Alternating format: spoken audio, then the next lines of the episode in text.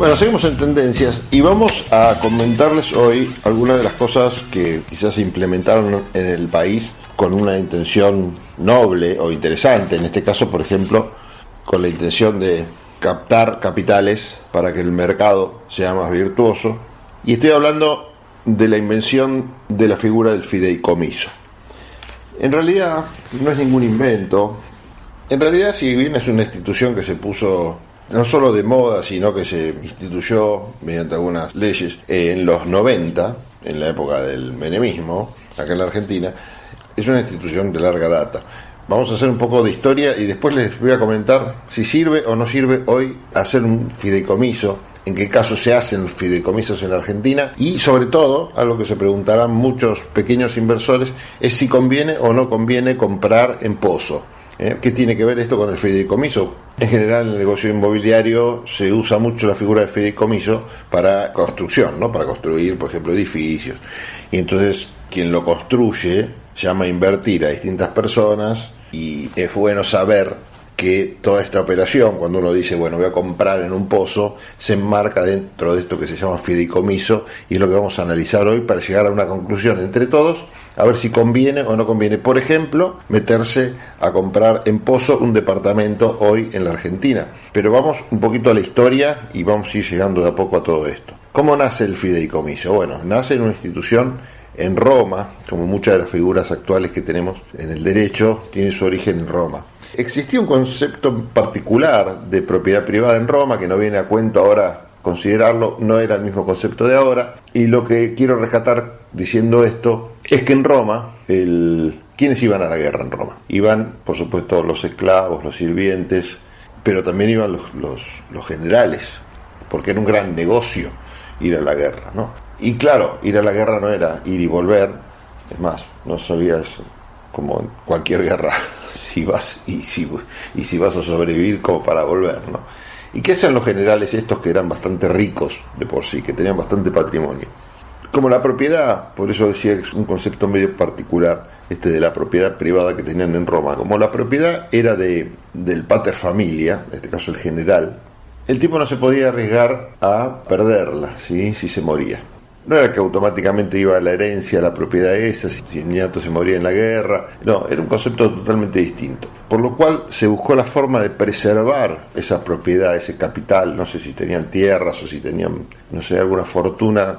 El hombre que se iba a la guerra debía garantizarse que, o cuando volviera, o si le pasaba algo, esa riqueza no se diluyera. Entonces se crea una suerte de figura mediante la cual elige este general del ejemplo una persona de suma confianza con quien firma una suerte de contrato en el cual establece que con ese eh, con esos bienes que le deja el general, este otro señor que goza de su confianza debe invertirlos bien o debe protegerlos por un tiempo determinado hasta que vuelva el general o hasta que pase alguna situación que se establece en esto que convienen estas dos partes, ¿no?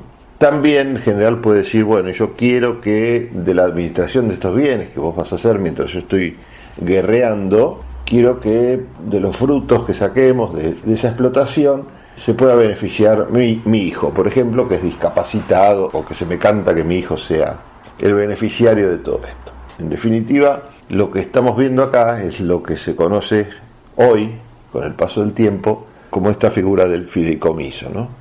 Mediante la cual hoy el fideicomiso no es otra cosa que un contrato en las cuales podemos encontrar tres o cuatro partes.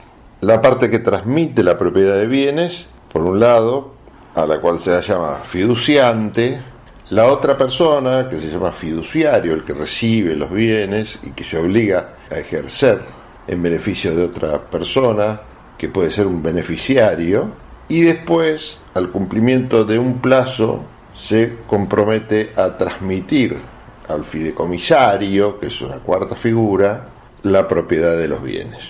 Bueno, ¿cómo explicamos esto? Que es lo que dice, de hecho, el artículo 1666 del nuevo Código Civil y Comercial reformado hace poco. ¿Cómo explicamos esto en un caso concreto? Bueno, es el caso, por ejemplo, de lo que se llama propiedades en pozo. En las propiedades en pozo hay una persona que es el dueño del terreno, por ejemplo, y dice, bueno, ¿qué hago con este terreno? ¿Lo dejo, que me lo ocupen o que le crezcan plantas? ¿O me asocio de alguna manera, firmo un contrato con una constructora mediante el cual yo le doy, le transfiero, le transmito la propiedad de mi bien, que es el lote, a esta empresa constructora, que va a ser el fiduciario, y mediante este contrato nos obligamos, o se obliga a la empresa constructora, a construir un edificio, una torre yo arreglo después, como dueño del lote, bueno, está bien, cuando esté la torre terminada, los departamentos hechos, pongo en el contrato que me quedo. Con el, con el piso 11, con el 12, con seis cocheras, con la pileta, en fin, con lo que sea, ¿no? como parte del contrato. Y después, ¿qué va a hacer el hombre, el constructor? Bueno, va a tratar de, de atraer gente que invierta en los futuros departamentos y con esa plata va a ir construyendo o la va a ir invirtiendo también en otra cosa en definitiva es a lo que se compromete el contrato. ¿no? Y después se puede seleccionar o no una figura que era la que originalmente dio origen a este contrato, que es el beneficiario. ¿no? Hay que ver ahí si se quiere o no nombrar beneficiario a una persona o no. Bueno, esto es un poco el ejemplo de lo que explicaba la ley. Entonces yo quiero llegar a la respuesta que a todos les interesa y por eso están escuchando esta larga explicación, es si conviene o no conviene invertir en pozos. Entonces el ejercicio que prefiero hacer con ustedes es, estoy hablando de un solo paréntesis, estoy hablando de un solo tipo de fideicomiso, o sea, se puede hacer fideicomiso para cualquier cosa. Recuerden, el club Racing de fútbol armó un fideicomiso para que el club no quebrara y comprar jugadores, ahora se usa mucho en el fútbol este, esta figura de, de fideicomiso. Un tema importante antes de seguir y para entender por qué firmar un contrato de fideicomiso y por qué no firmar un contrato común entre partes, eh, donde cada parte se compromete a lo mismo que puede terminar pasando en marco del contrato de fideicomiso. Este formato, tendría que haber empezado por acá porque esto es lo más importante, este contrato tiene la particularidad de generar una suerte de burbuja, una suerte de protección a las partes que están incluidas en ese contrato. ¿Y en qué consiste esta protección? Yo supongamos que tengo 100 dólares y los quiero meter en un, en un pozo entonces me dicen a mí, usted ponga los 100 dólares y va a un fideicomiso. Yo me pongo contento y los pongo. ¿Por qué me pongo contento? Porque esta figura de fideicomiso me va a proteger esos 100 dólares o 100 pesos que yo invierto en el fideicomiso de una forma especial. Por ejemplo, esos 100 pesos, ese capital va a estar protegido. La explicación de esta particularidad y de este contrato especial está explicada bien en el artículo 1685 del nuevo Código Civil. No cambia nada de lo que era la vieja figura de fideicomiso, pero lo aclara bastante. Y dice, y, es clave que entendamos esto, por qué se hace un fideicomiso y por qué no se hace otro tipo de contrato. Y lo que tenemos que tener acá en cuenta es la existencia de un término que se llama patrimonio separado. Y entonces lo que dice el artículo, en otras palabras, es que los bienes constituyen un patrimonio separado del patrimonio del fiduciario, del fiduciante, del beneficiario y del fideicomisario. ¿Qué quiere decir esto? Que constituye un patrimonio separado. Que frente a cualquier problema que tengan cualquiera de estas cuatro partes que pueden constituir un contrato de fideicomiso, no se puede ir contra ese capital. Ese, ese capital queda protegido como si fuera una suerte de burbuja Obviamente, con no, no se puede poner ahí capital que sea destinado o tenga que ser destinado a herencia, pero por ejemplo, si yo pongo plata y después me divorcio, nadie puede ir a reclamar eso. Está protegido. ¿Eh? Está protegido frente a eso, frente a deudas que pueda llegar después contraer posteriormente armar el fideicomiso. Es una forma de proteger el capital y devolverlo a, a su vez, obviamente, productivo. Esta es la intención y esto es lo que caracteriza al fideicomiso. Cuando yo voy a Pozo, entonces debo pensar, ¿me conviene invertir estos 100 dólares acá? Sí o no. Invirtiéndolos, uno de los beneficios que obtengo es esa protección del capital frente a cualquier a cualquiera de estas otras situaciones que yo les comenté. Más allá de eso, lo que queremos analizar ahora es si conviene el negocio o no el negocio. Bueno, acá un punto a favor del fideicomiso con esto que dijimos recién, ¿no? Protejo el capital de cualquier cosa, de un divorcio, de, acreedores futuros, en fin, ese capital está ahí. Me pase lo que me pase a mí, no se toca y queda ahí. Eso está bueno, esto es lo novedoso. Ya dijimos cuando hay contrato que uno de los, de los típicos contratos de fideicomiso es el que tiene que ver con estos edificios o estas construcciones y que uno se puede meter como en este caso fideicomisario, termina siendo el que pone la guita en el, en el pozo. Ahora, ¿conviene o no conviene? Un puntito a favor, este tema de la protección de capital. Bueno, entonces vemos en algunos artículos del nuevo Código Civil algunos términos que nos dejan alguna duda, ¿no? Repasando, vuelvo yo siempre al repaso porque por ahí nos perdemos en algún momento y está bueno retomar. Ustedes tienen, por un lado, el fiduciante, que es el dueño en el ejemplo este del lote. El fiduciario, que es el que recibe el lote, o sea, la, la empresa constructora en el ejemplo y construye el edificio. Bueno, en el caso del fiduciario, el artículo 1674 fija lo que denomina pauta de actuación y habla de solidaridad. Y dice lo siguiente, escuchen bien. El fiduciario debe cumplir las obligaciones impuestas por la ley y por el contrato con la prudencia y diligencia del buen hombre de negocios que actúa sobre la base de la confianza depositada en él. Cosa más naif, ¿cuál es para ustedes la prudencia y la diligencia del buen hombre de negocios?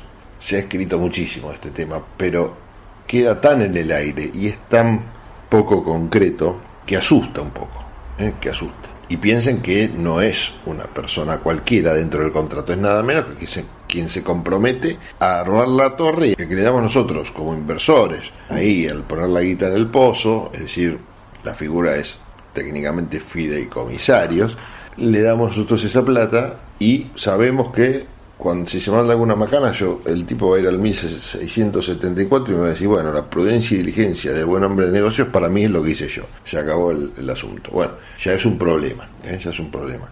O sea, los problemas radican en estos temas. Si bien el principio de buena fe es el más importante en todos los contratos, porque vos por más que firmes el mejor de los contratos, si tenés mala leche, mala fe, vas a terminar haciendo macanas igual, eh, o te van a, o te van a cagar. Básicamente, es importante igual tener un buen contrato porque les va a dificultar un poco más el hecho de que te terminen abrochando, ¿no? Entonces, volviendo al 1674, el hecho de que hable de la prudencia y diligencia del buen hombre de negocios es medio en el aire, no, no me genera algunas dudas. Bueno, y seguimos entonces repasando esto.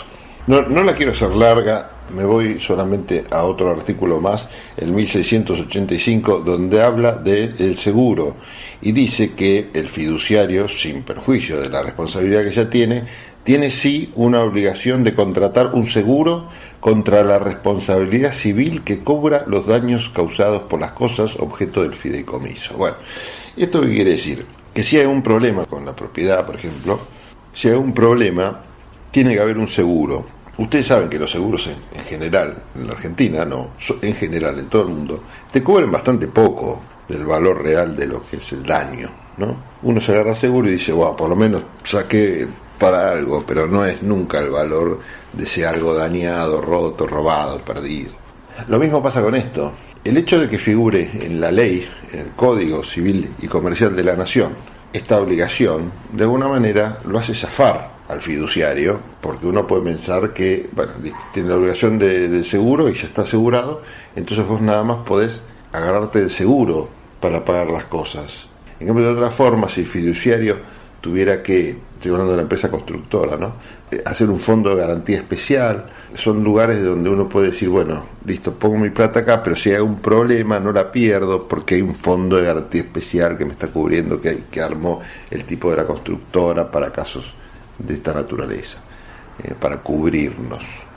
En este caso no, no existe tal cobertura, sí existen las responsabilidades comunes del contrato, pero que bueno, se limitan al capital en todo caso que anda dando vueltas por ahí, y ante una eventual necesidad de buscar más plata, seguramente el seguro no. Esto es un tema que más allá de la situación económica que vive un país, que convenga o no convenga económicamente meterse en un pozo, es otro defecto que tiene el Código Civil y Comercial que permite dejar estas sensaciones de que algo no va a andar demasiado bien si es que hay algún problema.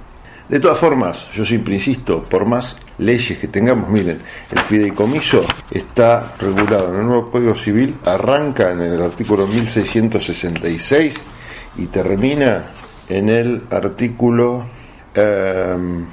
1707. Em, O sea, hay casi 40 artículos que hablan del fideicomiso. Eh, no es lo único, ¿no? Porque después seguramente para reglamentar el ejercicio de algunos de estos capítulos de las leyes hay algunas disposiciones, en fin. Pero digo, está muy pensado, muy pensado, no, hay, hay mucho escrito sobre el tema del fideicomiso en la ley. Pero lo que yo siempre digo lo más importante en cualquier tipo de contrato no solo que esté bien escrito y todo, sino la buena fe de las partes, ¿no? la buena fe, la confianza que uno puede tener en la persona que es en este caso la constructora. Entonces, cosas a analizar para ir cerrando cuando uno se quiera meter a pozo en la Argentina, pensar, bueno, ¿por qué hacer un fideicomiso? Porque protejo mi capital, como explicábamos antes. Punto uno, a favor del fideicomiso. Punto dos, tengo una plata que me sobra, ¿la meto en un pozo o no? Y bueno, depende de quién sea la constructora, si tiene o no tiene alguna trayectoria y todo. Después, ver las condiciones en las que está armado el, contrato de fideicomiso entre el fiduciante y el fiduciario, ya que voy a ser yo la tercera parte en este contrato, o sea, un fideicomisario, necesito ver qué firmaron antes el dueño del lote y el señor de la constructora tener acceso a eso es muy importante, porque acá vamos a ver todo el tema de qué se hace con responsable el fiduciario, cómo es la historia un poco del negocio, lo podemos ver en los papeles que han firmado los dos. Si no me los muestran esos papeles, los tengo que exigir antes de meterme en una operación de esta naturaleza. Que no te corran, que no te apuren. Tu capital es muy importante para esta gente y esa historia de decir, bueno, si no la pones antes del mes que viene, qué sé yo, si te apuran, no la pongas. Eh, nadie se va a perder un negocio para el cual te llaman. Si te llaman es porque te necesitan. Que, tomen, que te tomen el tiempo que necesiten, que necesites vos y que te den todos los papeles que necesitas ver. Hacer ver los papeles por un escribano, hacer verlos por un abogado que sepa de fideicomisos. No cualquier abogado sabe de estos temas. Esto también es importante para tener en cuenta a la hora de meterse en un negocio de esta naturaleza. Insisto, hay 40 artículos solamente en el Código Civil y Comercial hay que leer mucho para entender todas las aristas que tiene este negocio. Y por último, en países como la Argentina, con una inestabilidad económica muy importante, meterse un negocio así a largo plazo, desgraciadamente, es muy, muy, muy riesgoso, por más que tengamos todo el resto de los temas analizados y nos merezcan la mayor de confianza las partes, es muy, muy, muy riesgoso porque hay variables que ni siquiera las partes más confiables y capacitadas realmente manejan. Así que en la Argentina este tipo de negocios es para tomarlo muy, muy con pinzas, eh, sobre todo el de la inversión en pozo. Recorran la ciudad de Buenos Aires, distintas ciudades importantes y vean la cantidad de edificios a medio construir que han quedado casi abandonados y seguramente era un fideicomiso que no llegó a cumplir su objetivo. Obviamente después la plata se devuelve si el objetivo no se cumple, pero eh, digo, salvo que no se fije un plazo concreto, hay 30 años para cumplir con el contrato antes de que se caiga. Es mucho tiempo es mucho tiempo si la cosa va mal. Si la cosa va bien, bueno, se puede hacer un buen negocio. Es una lástima porque con el precio de los departamentos en la actualidad, una de las formas de llegar a adquirir una vivienda propia eh, podría ser visto como el fideicomiso, ¿no? no para cualquiera, claramente, pero para quien tiene un pasar económico más o menos, con un sueldo, quizás poniendo unos manguitos en pozo, pensaba que podía adquirir su bien. Bueno, tengamos muchísimo, muchísimo cuidado analicemos bien todas las otras variables antes de pensar que la única forma de obtener mi departamento propio o mi vivienda propia o una para invertir, para hacer negocios, es el fideicomiso. Analizarlo bien, pensarlo bien en lo que uno se está metiendo. Quizás muchas veces tenemos los argentinos esa idea de que hay que tener la propiedad y fíjense lo que está pasando ahora, las propiedades están sin valor, no se alquilan, los alquileres terminan siendo menos negocio, para el propietario que para el inquilino, en fin, una serie de situaciones que nos hace replantear si no tenemos que pensar como en otros países del mundo, donde no es tan importante tener el auto, ser el dueño del departamento. Los estadounidenses usan el leasing, por ejemplo, para comprar autos. ¿Quién es dueño de su propio auto? Nadie. Y bueno, y si después de unos años van, los cambian, en realidad venden el leasing. Bueno, es muy interesante, es un tema cultural también, ¿no? El dueño de, de algo. Y a veces estas ganas de ser dueño de algo te hacen meter en unos negocios espantosos como puede llegar a ser, puede llegar a ser los fideicomisos en esta situación, insisto, particular de la Argentina, con una economía bastante inestable, es un problema meterse en un fideicomiso de los típicos de Pozo. Por supuesto tenemos aparte de ese fideicomiso un montón de otras figuras más, hablamos de los clubes de, los clubes de fútbol, de los fideicomisos financieros, en fin, hay fideicomiso para lo que quieras, con este concepto de que vos poniendo la plata ahí está protegida con la burbuja, entonces de acuerdo al tipo de negocio que quieras hacer conviene también analizarlo. Pero bueno, me quise focalizar en el más clásico, que es el fideicomiso que se usa para los desarrollos inmobiliarios, el cual en la jerga se dice comprar en pozo. Así que bueno, con estos tips y estos datos espero haberlos ayudado un poco antes de pensar en qué invertimos nuestros queridos pesos. Seguimos en un rato con más tendencias. Jornada a campo virtual del Instituto de Promoción de la Carne Vacuna Argentina. Miércoles 28 de abril. Online